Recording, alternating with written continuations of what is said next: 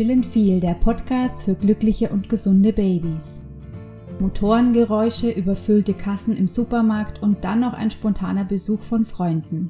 Ein langer, turbulenter Tag geht zu Ende. Endlich durchatmen. Nur so einfach geht das für hochsensible Menschen meist nicht. Die vielen Reize arbeiten weiter, an Schlafen ist kaum zu denken. Der Körper schüttet verstärkt Cortisol aus. Das sind Stresshormone. Ein zu viel an Cortisol wiederum bremst die Zellerneuerung ein. Für kleine Hautpatienten bedeutet dies, dass die ohnehin trockene, spröde Haut noch trockener wird. Die Haut beginnt zu jucken und Entzündungen sind vorprogrammiert. Stehen Hochsensibilität und Neurodermitis also in direkter Verbindung? Wenn ja, wie lässt sich über diese Erkenntnis die hochsensible Kinderhaut therapieren? Ich freue mich auf ein spannendes Gespräch mit einer Frau, die sich intensiv mit ihrer eigenen Hochsensibilität auseinandergesetzt hat und darüber die extrem geplagte Haut ihrer Tochter so weit heilen konnte, dass sie heute kaum noch von Gleichaltrigen zu unterscheiden ist. Ich bin Martina, Mama von drei quirligen kleinen Jungs und Gründerin des Faultierlabels Chillin' Feel. Heute zu Gast Linda Acik-Portali aus Gütersloh, Nordrhein-Westfalen. Neurodermitis bestimmte viele Jahre lang das Leben der zweifachen Mutter. Alles änderte sich, als sie begann, sich mit ihrer eigenen Hochsensibilität auseinanderzusetzen. Heute hilft sie betroffenen Eltern, ähnliche Wege zu gehen, mit System und Erfahrung, vor allem aber mit einer positiven Herangehensweise, die so anders ist als alle anderen klassischen Therapieansätze. Liebe Linda, so schön, dass du dir heute Zeit genommen hast. Magst du dich unseren Zuhörern zunächst einmal kurz vorstellen? Wer bist du und wie hilfst du Kindern mit Neurodermitis? Ja, hallo. Also ich freue mich erstmal, dass wir heute zusammen äh, gemeinsam im Gespräch sind. Ich heiße Linda Acik-Portali. Ich komme aus Gütersloh und äh, ich bin systemische Neurodermitis-Beraterin und Expertin für Hochsensibilität. Ich bin selbst hochsensibel, ja, und das Thema Neurodermitis betraf damals meine Tochter im Säuglings- und Kleinkindalter und das konnten wir als Familie ursächlich lösen. Der Begriff Hochsensibilität ist aktuell ja in aller Munde. Es gibt zahlreiche Fragebögen, über die sich herausfinden lässt, ob man selbst zu den geschätzten 20 bis 30 Prozent hochsensitiven Menschen in Deutschland gehört. Leider ist nicht jede Quelle seriös und es kursiert eine Menge Halbwissen um das Thema. Magst du uns zunächst einmal kurz erklären, was allgemein unter Hochsensibilität zu verstehen ist?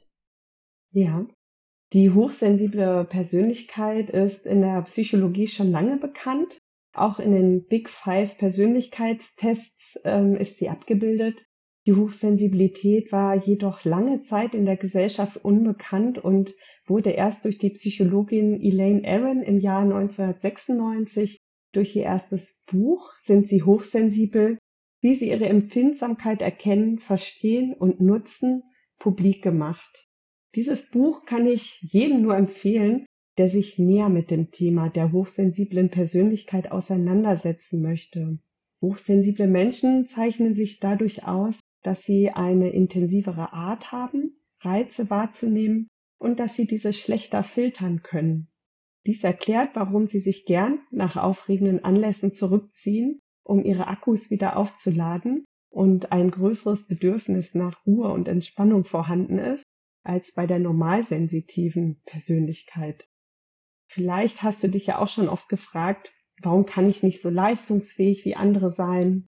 Oder warum bin ich so oft müde und erschöpft? Und vielleicht fühlst du dich auch manchmal überfordert, wenn du deinem Ruhebedürfnis nicht ausreichend nachkommst. Hochsensible Persönlichkeiten sind feinfühlig und empathisch. Dies wird von ihren Mitmenschen oft geschätzt, da sie gute Zuhörer sind und sich gut in andere hineinversetzen können. Sie sind die großen Menschenversteher. Gleichzeitig fehlt es oft an der Abgrenzung zum Gegenüber, spürt der hochsensible Mensch doch so sehr, was der andere von ihm erwartet. Also Nein sagen ist oft ein Thema. Und da werden auch schnell Grenzen überschritten. Perfektionismus ist oft ein Thema, denn hochsensible Menschen versuchen sich anzupassen und möchten unbewusst mit den Normalsensitiven mithalten. Oftmals haben sie sich auch ihr Leben lang gefragt, was denn an ihnen so anders ist, dass sie vielleicht weniger leistungsfähig sind und mehr Zeit zur Verarbeitung von Informationen brauchen. Dabei fehlt es ja nur an dem Filter. Also wer mehr verarbeiten muss, braucht dafür auch einfach länger. Das ist ja logisch. Oftmals hat diesen Menschen das Umfeld auch zu verstehen gegeben, sie seien zu empfindlich, zu sensibel, zu leise, zu in sich gekehrt. Das führt unweigerlich zur Anpassung und geht dann über den erhöhten Anspruch an sich selbst. Das allein schon kann überfordernd sein. Die tiefe emotionale Berührbarkeit zeigt sich oft darin, dass Musik, Kunst oder Filme tief bewegend wahrgenommen werden können. Die Kreativen und Intuitiven unter uns, ob künstlerisch, handwerklich oder musikalisch, sind meist hochsensibel. Vielleicht kennst du das selber. Vielleicht erkennst du dich hier auch wieder. Du magst eigentlich keine lauten Geräusche, wenn du aber dein Lieblingslied laut aufdrehst, genießt du es mit allen Sinnen und wirst regelrecht überwältigt von der Klangkulisse und kannst die Musik mit allen Sinnen spüren und genießen. Sie macht emotional auch etwas mit uns. Ich würde sogar behaupten, die meisten Musiker und Musikerinnen sind hochsensibel. Bei all den erwähnten positiven Seiten gibt es natürlich auch Schattenseiten, nämlich dann, wenn die Hochsensibilität nicht gelebt wird und eigene Grenzen überschritten werden. Das führt zum Energieverlust und zur Überforderung oder auch wenn das Maß der Sensibilität so hoch ist, dass es den Alltag beeinträchtigt und zu Ängsten, Depressionen und, und oder Burnout führt. Wenn ich dir so zuhöre, liebe Linda, muss ich gleich an mehrere Menschen denken in meinem persönlichen Umfeld, ähm, die ja äh, auf deine Beschreibungen passen. Neben der Gefahr, in Depressionen zu verfallen, spiegelt sich die Hochsensibilität auch auf körperlicher Ebene wider. Die Haut ist unser größtes Organ und über sie tragen wir sehr häufig unsere Gemütslage nach außen. Du selbst hattest mir erzählt, dass du als Kind mit Hautextremen zu tun hattest, im Erwachsenenalter mit Allergien und Asthma. Hochsensibilität ist bei euch als Eltern ein großes Thema und eure Tochter litt zeitweise sehr stark an Neurodermitis. Heute hat eure fünfjährige Tochter bis auf gelegentlich trockene Stellen eine sehr schöne Haut. Der Schlüssel zur Heilung lag bei euch in eurer Arbeit mit dem Thema Hochsensibilität, richtig? Äh, neigen hochsensible Persönlichkeiten denn stärker zu atopischen Erkrankungen als normalsensible Menschen? Ja, eine deutsche Studie belegt, dass die sensorische Verarbeitungsempfindlichkeit, also das ist der wissenschaftliche Begriff für die Hochsensibilität, ähm, dass die direkten Einfluss auf die Entwicklung einer Krankheit aus dem atopischen Formenkreis hat. Ähm, also Erkrankungen aus dem atopischen Formenkreis, äh, das ist zum Beispiel Asthma, Neurodermitis und Allergien. Beleuchtet man die Entwicklung des Kindes, dann wird es offensichtlich, wenn sich das Kind im Mutterleib entwickelt, entwickeln sich Haut und Gehirn aus demselben Keimblatt. Zwischen der Haut und dem Gehirn besteht ein sehr enger Zusammenhang, welcher sich im Alltäglichen immer wieder erkennen lässt. Zum Beispiel lässt uns die Aufregung erröten, vielleicht zeigen sich dann hektische Flecken. Wer sich nicht so schnell aus der Ruhe bringen lässt, hat äh, wiederum umgangssprachlich ein dickes Fell. Bei andauerndem Stress oder emotionaler Belastung ist das Risiko, einen Schub an Neurodermitis zu entwickeln, hoch. Der Stresspegel ist hoch, der Körper findet dort nicht raus und fängt an, sich selbst zu befeuern. Es kommt zur Entzündung. Die, nennen wir sie mal Hautmenschen, welche sensibel auf Emotionen mittels ihrer Haut reagieren, haben womöglich ihre Sensibilität auf die Haut übertragen. Mhm, klingt einleuchtend. Als Eltern eines Neurodermitis-Babys beginnt ja für die meisten eine kleine Odyssee. Ursachen werden meist im Außen gesucht. Also da fängt man mit der Ernährung an, dann im familiären Umfeld und man sieht sich die Hautpflege an. Dass aufblühende Ekzeme auf der Babyhaut etwas mit der eigenen Hochsensibilität zu tun haben könnten, daran denkt man zu allerletzt. Magst du unseren Zuhörern denn anhand eurer ganz persönlichen Familiengeschichte erzählen, wie ihr die Neurodermitis in den Griff bekommen habt und welche Rolle das Thema Hochsensibilität dabei gespielt hat? Ja, gerne. Naja, man sucht beständig im Außen, um endlich den Auslöser zu finden. Aber was ist, wenn genau diese Suche die Krankheit aufrecht erhält? Wir haben damals alles versucht. Das reichte von Ernährungsumstellung hin zur Triggervermeidung und ging über wirkliche Einschränkungen. Der Verzicht auf Zucker. Ähm, spätestens wenn das Kind auf einen Geburtstag eingeladen ist, geraten wir in einen inneren Konflikt. Es besteht viel Unsicherheit, was überhaupt noch gegessen werden darf.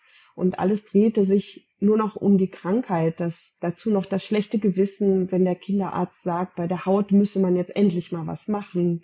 Das schlechte Gewissen beim Schmieren von Cortison und die immer kürzer werdenden Abstände zwischen den Schüben und die eigene Unzulänglichkeit, einfach, ja, keine Lösung zu finden. Das ist absolut kräftezehrend für alle in der Familie.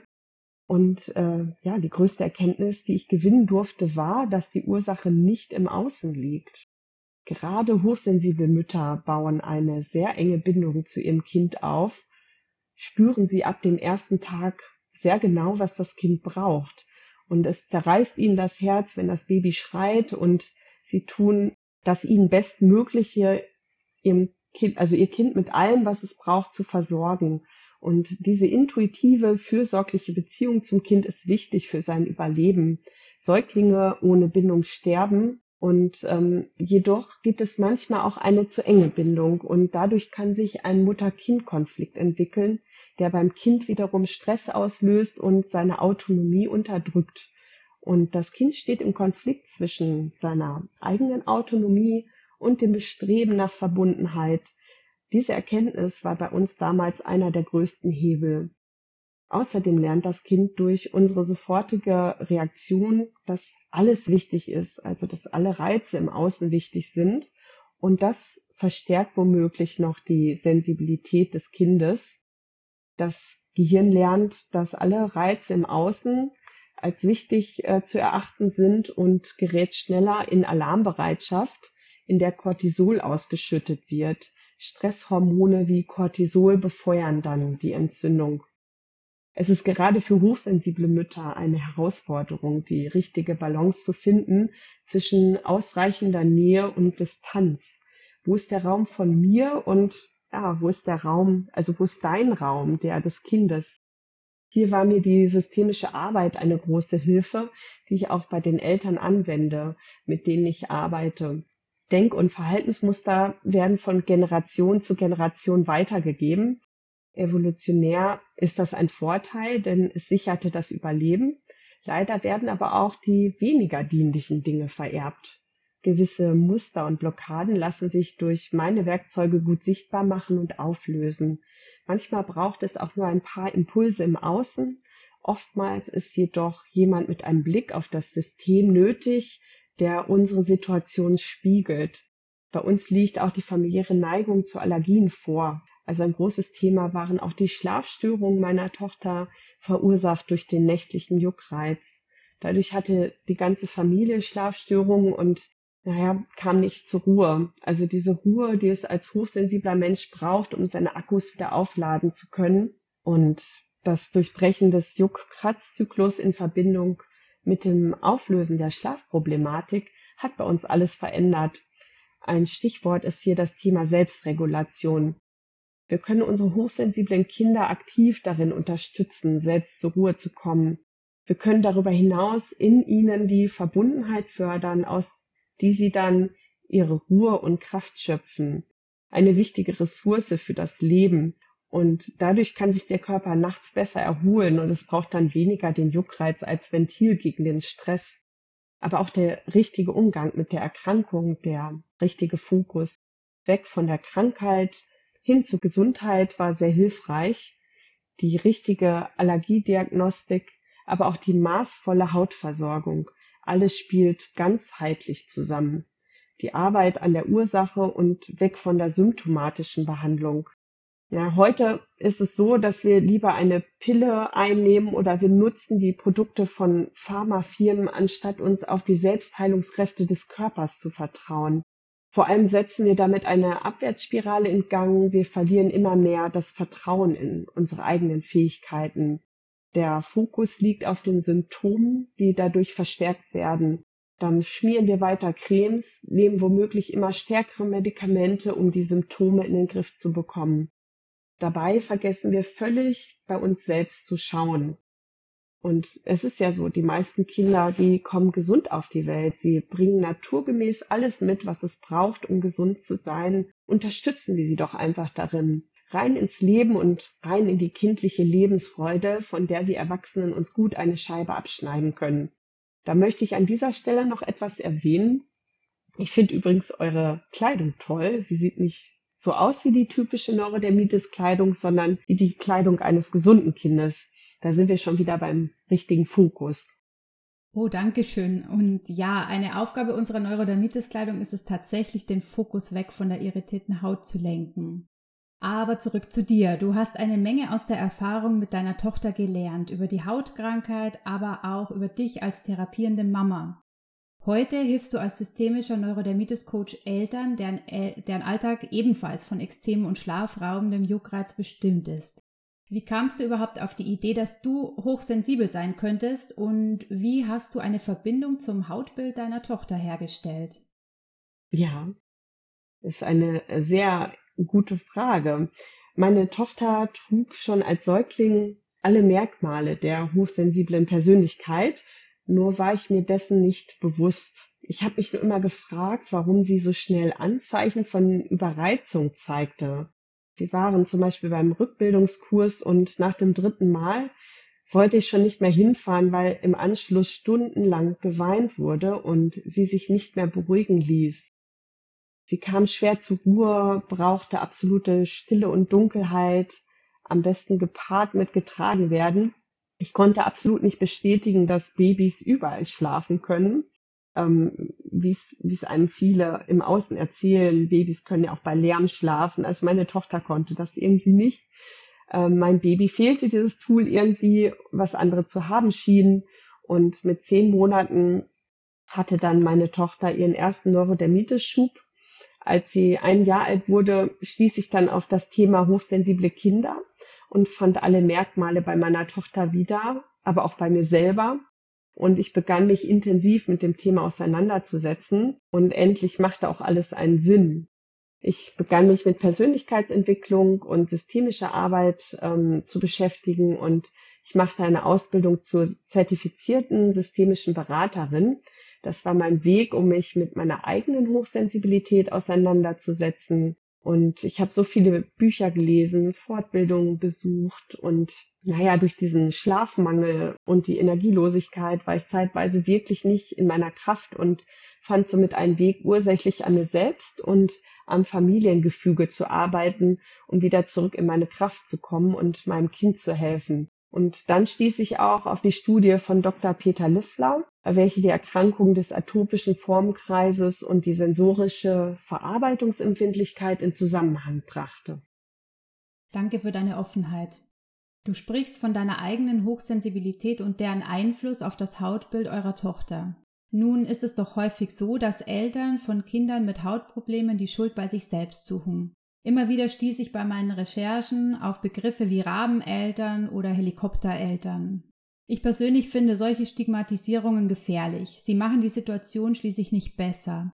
Das Gegenteil dürfte der Fall sein, denn Stress, und darum geht es doch letztlich, macht sich direkt auf der Haut bemerkbar. Vielmehr sehe ich in hochsensiblen Eltern eine Chance. Hörst du gelegentlich Schuldzuweisungen dieser Art, die betroffene Eltern sich selbst machen? Oder kommen dir diese Gedanken als Mama von einem Neurodermitis-Mädchen vielleicht sogar selbst bekannt vor? Und wenn ja, wie reagierst du heute darauf? Absolut, ja. Ja, Begriffe wie Helikoptereltern, andere Diskriminierung oder Mom-Bashing sind oftmals von den Medien gemacht und sind eine fiese Art der sozialen Ausgrenzung.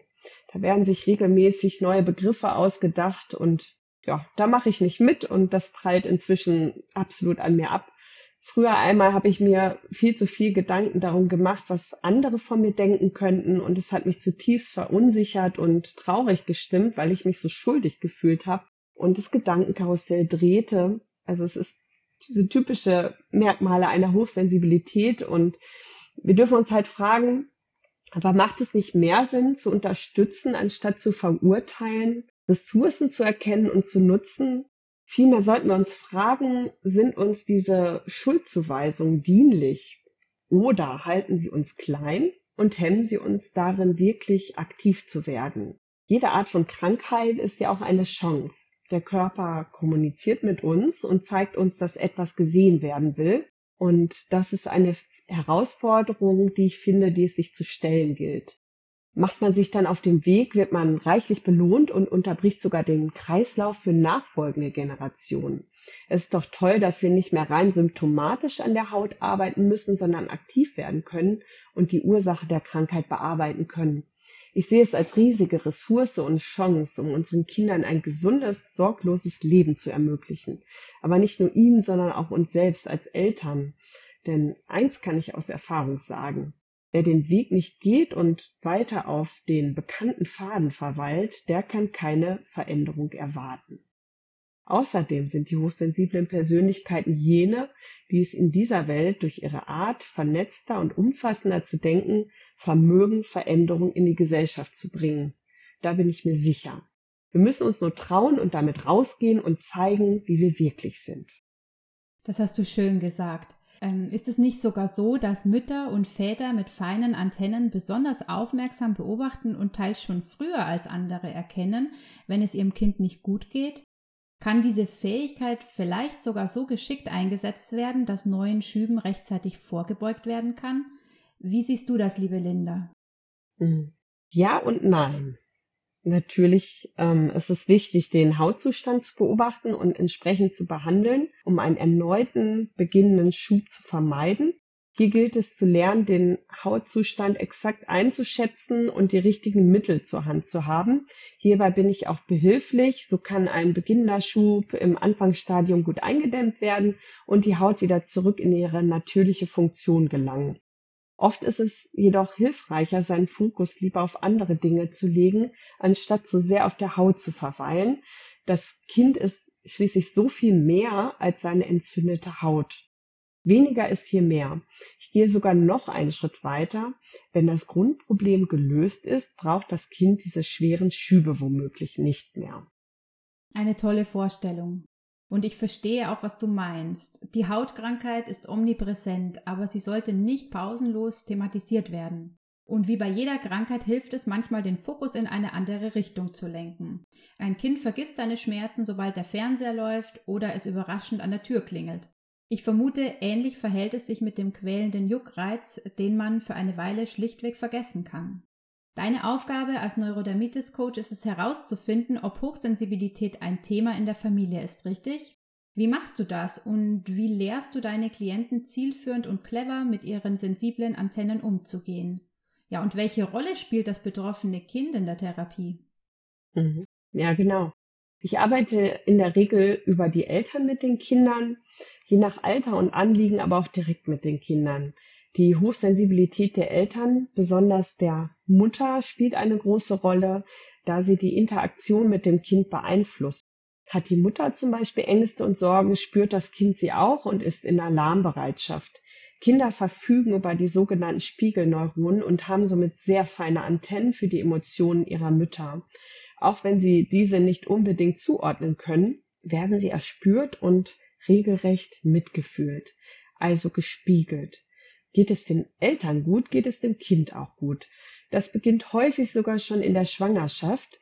Kind und Mutter sind über die Nabelschnur ein System. Sie teilen sich nicht nur den Blutkreislauf, sondern auch die Stresshormone, welche womöglich ausgeschüttet werden. So kann das Neugeborene bereits vorgeburtlich einem gewissen Stress ausgesetzt worden sein. Zur Stressbewältigung spielt die Emotionsbewältigung eine große Rolle. Das gefühlsstarke Kind erhält einen Raum, seine Emotionen zu leben, damit sie nicht mehr über die Haut sichtbar werden müssen. Gerade gefühlsstarke, hochsensible Kinder benötigen darin besondere Unterstützung. Auch die Paarbeziehung spielt eine Rolle, aber auch Strategien für Eltern und Kind zur Stressbewältigung. Oftmals spielt auch die Traumaauflösung eine Rolle. Trauma kann auch zu Hochsensibilität führen, aber nicht in allen Fällen. Oftmals wird sie vererbt. Wenn eine Ursache vorliegt, ist es wichtig, diese aufzulösen, damit es die Beziehung zum Kind oder das Familiengefüge nicht belastet. Auch Kinder können unter Ängsten leiden, die können auch relativ gut aufgelöst werden. Du bietest deine Unterstützung in erster Linie online an. Das bedeutet, dass du viele deiner kleinen Patienten nur über Kamera oder Fotos kennenlernst. Wie findet man so über die Distanz überhaupt heraus, was gerade am meisten gebraucht wird? Ja, meine kleinen Patienten kommen nicht nur aus Deutschland. Der Vorteil der Online-Arbeit ist, dass ich weltweit meine Hilfe anbieten kann. Ähm, ich empfinde es als großen Segen, frei von Räumlichkeiten und einem festen Ort arbeiten zu können. Und solange die Eltern Deutsch oder Englisch sprechen, ist es überhaupt kein Problem. Über die systemische innere Arbeit hinaus mache ich mir über Fotos, Schilderungen und Einschätzung der Eltern ein genaues Bild über den Hautzustand. Im Gespräch schauen wir, was wichtig ist und welche schulmedizinische Behandlung notwendig ist. Manchmal ist auch eine Stuhlanalyse sinnvoll oder ein Hautabstrich vom Arzt. Mit einem Test wird geschaut, ob die Eltern hochsensibel sind und in welchem Umfang. Den Test findest du übrigens auf meiner Homepage www.lindaacikportali.de. Zudem helfe ich dabei, den Hautzustand einschätzen zu lernen, damit die Eltern genau wissen, wie sie die Haut bestmöglich unterstützen können, ihre natürliche Funktion wieder zu erlangen. Auch ohne den Einsatz von Cortison können wir die Haut gut in ihrer Selbstheilung unterstützen. Auch nicht alle Cremes und Salben, die für Neurodermitis deklariert sind, eignen sich aufgrund ihrer Zusammensetzung. Und hier schauen wir einmal genauer hin. Ich spreche auch schon mal zusätzliche Empfehlungen für Hautkliniken aus, wenn es notwendig ist.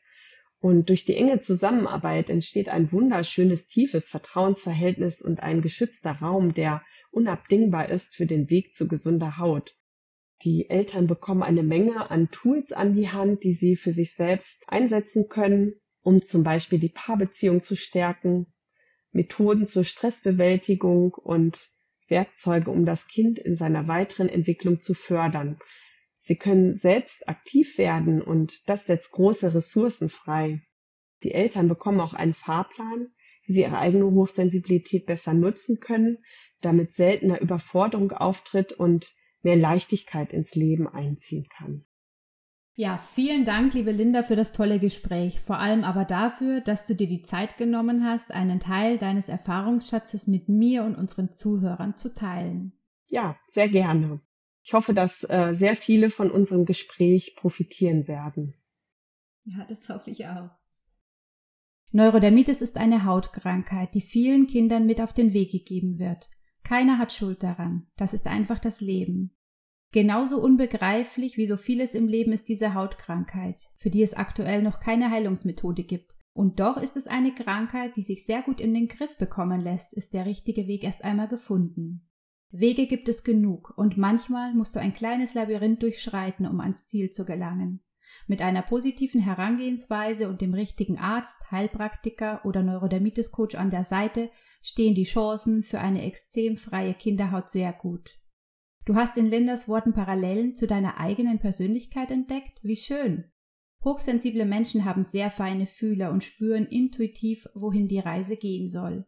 Hör einmal ganz fest in dich hinein. Vielleicht ist die Lösung für deinen kleinen Liebling schon ganz nah. Ich wünsche dir und deinem Kind von Herzen alles Gute. Chillen viel, der Podcast für glückliche und gesunde Babys.